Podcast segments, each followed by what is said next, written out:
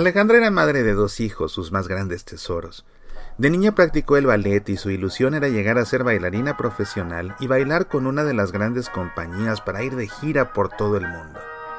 Como casi siempre sucede, solo se quedó en un sueño, y como casi siempre sucede, al tener cinco años su hija la inscribió en lecciones de ballet para seguir soñando a través de ella. La pequeña había crecido y estaba por cumplir quince.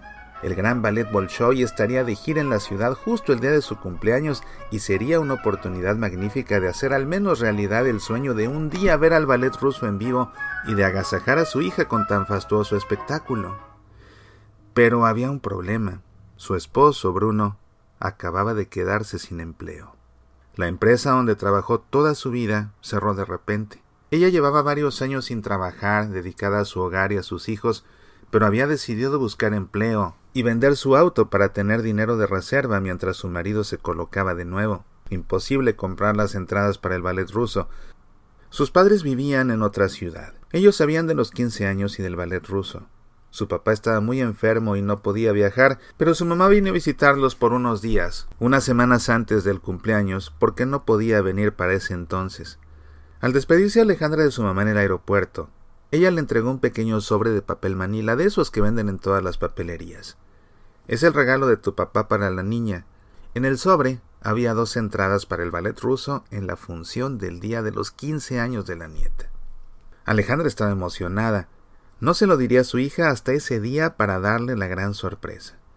Solo había dos entradas, pero era lo de menos. A su esposa y a su hijo no les interesaba el ballet en lo absoluto. Del aeropuerto, Alejandra se dirigió a la casa de Patricia, una amiga de la infancia donde se reunirían otras más para su acostumbrado almuerzo mensual. Les contó emocionada sobre los quince años de su hija y de la gran sorpresa que le acababa de dar su mamá con las entradas para el ballet ruso. Sus amigas escuchaban con atención y alegría cuando sonó su celular. Dejó la mesa para atender la llamada. Era Bruno, pidiéndole que volviera pronto, porque esa tarde vería un comprador para su automóvil. Al volver a la mesa les confesó que no todo era felicidad. Les contó con mucha angustia que su esposo no tenía empleo, que ella vendería su automóvil y que no tendrían dinero para hacer una fiesta de quince años para su hija aunque por seguro el ballet compensaría la falta de fiesta y su hija sería muy feliz en su cumpleaños. De camino a casa Alejandra se lamentó de tener que quedarse sin auto tan pronto, pero sabía que era necesario, y no dejaría que nada arruinara su felicidad de tener aquellas entradas para el ballet. Además, eran regalo de su padre, lo que los hacía todavía más preciosos. Estaba ansiosa por contarle a Bruno. Al llegar a casa, entregó las llaves del auto a su marido que le esperaba en la acera. Se despidieron y ella entró, se quitó los zapatos como siempre hacía y se tumbó en el sofá anhelando el gran día de la función. Estiró la mano para sacar de su bolso el sobre con los boletos y mirarlos con detalle, pues aún no lo había podido hacer. Le extrañó no encontrar el sobre. Qué raro, pensó. Abrió el broche del compartimiento frontal y nada. Abrió uno de los zippers y nada. Abrió el otro y tampoco había nada. Alejandra se sentó entonces y con rapidez vació el bolso por completo. El sobre de papel manila había desaparecido.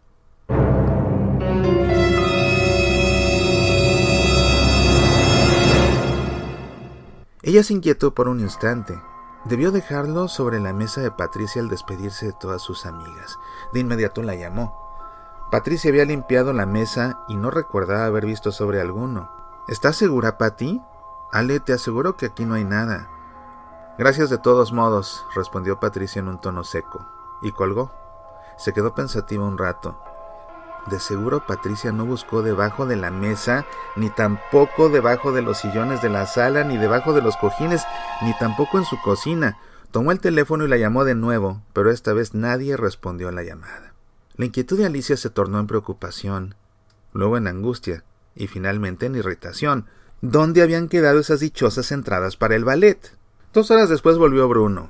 Querida, en verdad lo lamento, pero logré venderle tu automóvil a un compañero de trabajo que sí, sí, haz lo que quieras, interpuso Alejandra sin dejarlo terminar. Bruno notó la molestia de su esposa, así que intentó cambiar la conversación. ¿Te parece bien si cenamos? Déjame llamar a los chicos. Pues si tienen hambre tú y los chicos, prepara algo de cenar. Yo siempre cocino y tú nunca haces nada. Se levantó exaltada y de camino a su habitación vio a Ernesto, su hijo de diez años, jugando. Hola, mami, no te había visto. Pero ella replicó Otra vez tu cama desordenada, ¿cuántas veces vas a entender? Y siguiendo de largo, entró a su habitación y dio un portazo. No podía dejar de pensar en ese sobre de papel manila. ¿Dónde pudo haber quedado? Piensa, Alejandra, piensa, reconstruye tus pasos. Del aeropuerto fui directamente a casa de Patricia, nos sentamos a almorzar, Justo después de contarles del ballet sonó mi teléfono y dejé la mesa para contestarle a Bruno. A mi izquierda estaba sentada Teresa, la que siempre habla mal de todo el mundo. No dudo que también hable mal de mí, porque de seguro me tiene envidia. Le debió dar envidia saber que iremos al ballet. Y aprovechó para guardar el sobre y esconderlo. Sabía que tarde o temprano sacaría a relucir el cobre. Aunque después del almuerzo, dejé la mesa de nuevo para ir con Patty a la cocina y ayudarla con el postre, a mi derecha se había sentado Laura, que de hecho es una de las instructoras de ballet de mi hija. Ella se había lamentado de que estaba todo vendido y no había podido conseguir entradas para ella y su marido. Ella se los llevó. ¿Quién se va a poder resistir a ver el ballet Bolshoi? Nunca lo hubiera pensado de Laura. De todas menos de ella. ¿Quién la viera siempre tan amable? Un momento. Gloria se despidió antes porque hoy salieron temprano sus hijos del colegio. Guardé los boletos en mi bolso cuando tomé la llamada de Bruno y estaba al lado el bolso de Gloria. Todo el desayuno se mostró muy seria conmigo, de seguro porque no le quise comprar cosméticos la vez anterior. Nadie la acompañó en su camino de salida. Ella debió abrir mi bolso y llevarse el sobre con las entradas para desquitarse. Mira nada más. Pero si bien hice no comprarle la vez pasada, y por supuesto que no le compraré jamás, pero qué cinismo de esta mujer. No, fue Verónica, sin duda. Y eso que ella reza tanto y no sale de la capilla. Aunque, ¿por qué no me tomó la llamada Patricia cuando la llamé por segunda vez? No lo puedo creer. De seguro encontró el sobre cuando la llamé y no pudo resistir la tentación de quedárselos para llevar a su hija al ballet. Por eso ya no quiso volver a hablar conmigo. Y era ella mi mejor amiga. Luego fueron Celia, Norma y Susana, las acusadas, enjuiciadas y sentenciadas por la sangre de Alejandra. Bien dicen que no se puede confiar ni en la propia sombra.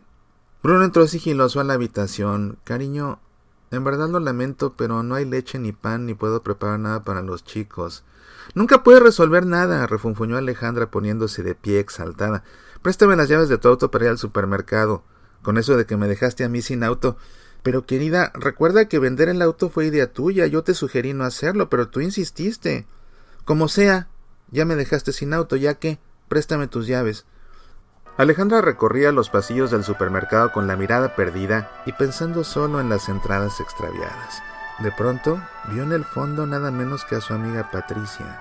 Sostenía en su mano un sobre de papel manila. Vio que alguien le entregaba dinero y que ella lo guardaba en ese sobre para después meterlo en su bolso. Alejandra tomó el pasillo siguiente apresurada intentando que Patricia no la viera, y descubrió que al fondo de ese otro pasillo estaba Laura, la maestra de ballet de su hija. Era ella quien entregaba el dinero a Patricia, seguramente a cambio de las entradas para el ballet ruso. Alejandra salió furiosa y resolviendo jamás poner un pie en esos almuerzos de sus supuestas amigas. No tenía sentido juntarse con ellas cuando entre todas se las habían arreglado para quitarle el regalo de cumpleaños que su hija iba a recibir de su abuelo. Al llegar a casa Bruno la recibió. Espera, tengo algo para ti. No quiero saber nada en este momento, replicó Patricia y se fue a dormir desconsolada. Al día siguiente, sábado, se levantó Alejandra temprano como de costumbre. Sonó el timbre de la puerta. ¿Quién será estas horas? se preguntó. Al abrir, Encontró a Patricia, Teresa, Laura, Gloria, Verónica, Celia, Norma y Susana. ¿Qué hacen ustedes aquí? Patricia respondió Amiga, como siempre hemos dicho, estamos todas juntas en las buenas y en las malas. Al enterarnos de que Bruno se ha quedado sin empleo, colaboramos todas para preparar una despensa. No sabemos cuánto tarde tu marido en conseguir empleo, así que es bueno que tengas provisiones suficientes. Y abriendo las cajuelas de sus camionetas, comenzaron a sacar bolsas de pan, cartones de leche, latas, cereales, azúcar, soluciones limpiadoras. Hicieron cuatro pilas grandes de despensa y provisiones frente a la puerta de su querida amiga. Además, agregó Laura, la maestra de ballet, hablamos todas con nuestros maridos y decidimos entre todos pagar la fiesta de 15 años de tu hija. Dáselo, Patty. Abriendo su bolso, sacó Patricia un sobre de papel manila, de esos que venden en todas las papelerías, y se lo entregó a Alejandra. Este es el dinero que juntamos y será suficiente para la fiesta. Anoche fuimos Laura y yo al supermercado a comprar nuestra parte de las provisiones y has de saber que me dio un dinero adicional que llevaba en su bolso y me pidió que lo sumara a lo que teníamos en el sobre. Justo en ese momento te vi de reojo y temí que nos descubrieras y se arruinara la sorpresa. Alejandra miró a Laura. Es mejor que sobre y no que falte, amiga. Todo sea porque tu hija tenga una fiesta muy linda. Las amigas se fueron y Alejandra se quedó sin palabras. No sabía qué decir y ella que las había acusado a todas de haber tomado sus entradas al ballet. Esas dichosas entradas, ¿dónde habrán quedado? Al entrar a casa para llamar a Bruno y pedirle ayuda para meter todas las provisiones, él habló primero. Cariño, desde ayer he querido hablar contigo y entregarte algo, pero no me has dado oportunidad. ¿De qué se trata? inquirió Alejandra. Antes de entregar el auto a su nuevo dueño, lo revisé por completo para asegurarme de que no hubiera nada nuestro. En la guantera encontré este sobre de papel manila. Me dio curiosidad y encontré dos entradas al ballet y una pequeña nota dentro. Alejandra recordó entonces que al llegar donde sus amigas, pensó en mostrarles las entradas al ballet, pero prefirió guardarlas en la guantera antes de entrar al almuerzo. Lo hizo justamente para evitar olvidarlos en casa de Patricia. Cuando su madre le entregó el sobre, vio las entradas para el ballet, pero no se percató de que hubiera además una nota. Lo abrió esta vez con cuidado y sacó del fondo un papel doblado con una nota escrita por su padre. Hija querida, mi enfermedad me impide estar con ustedes. He pedido a mamá que compre estas entradas para el ballet ruso, sabiendo que haré realidad tu sueño y que mi nieta será muy feliz. Sé que tu marido se ha quedado sin empleo, pero no te preocupes. Recuerda que siempre tienes a tu derredor gente que te quiere y que está dispuesta a sorprenderte con su amor cuando menos te lo esperes. Haz tú lo mismo con los demás. Con amor. Papá.